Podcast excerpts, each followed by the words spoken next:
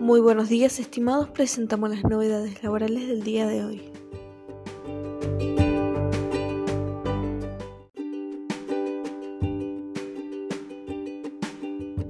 El porqué de los cambios en el impuesto a las ganancias de las sociedades.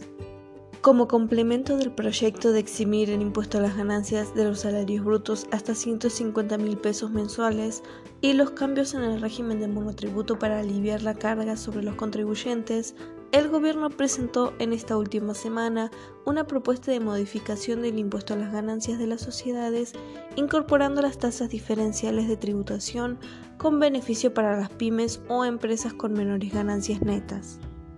La reforma propuesta se inserta en la lógica de profundizar la progresividad del tributo y garantizar fuentes de financiamiento genuinas para políticas públicas.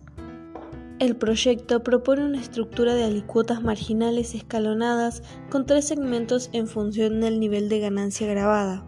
Un primer escalón del 25% para ganancias netas de hasta 1.3 millones el segundo escalón del 30% para ganancias netas entre 1.3 millones y hasta 2.6 millones y un último segmento del 35% para ganancias netas superiores a 2.6 millones.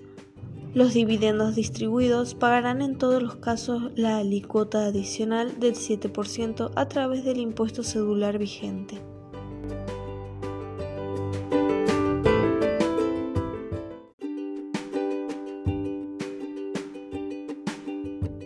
Registro de domicilio de exportación a.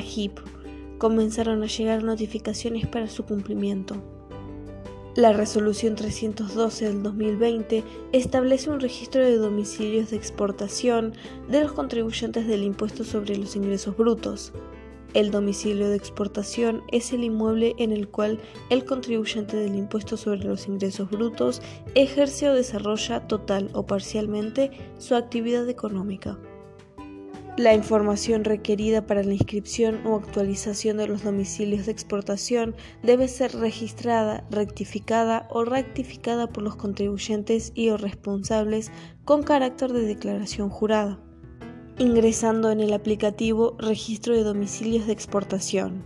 Hay tiempo hasta el 31 de mayo del 2021.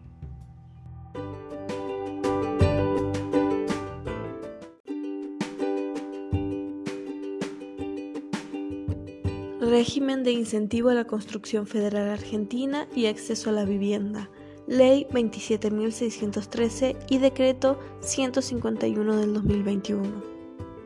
Mediante la Ley 27.613 se implementa el régimen de incentivo a la construcción federal argentina y acceso a la vivienda, destinado a promover el desarrollo o inversión en proyectos inmobiliarios realizados en el territorio de la República Argentina.